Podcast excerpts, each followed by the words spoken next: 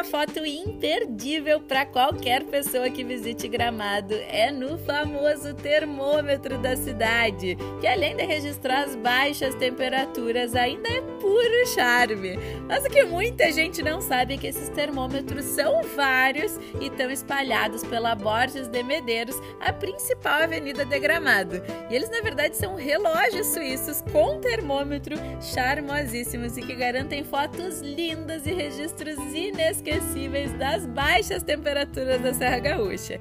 Então, quando estiver visitando a Gramado, não deixa de tirar uma foto em um deles e compartilhar nas tuas redes sociais, marcando a Sou Guia no arroba guia, beleza? Um beijo da Guia, até o próximo Guia Podcast. Tchau!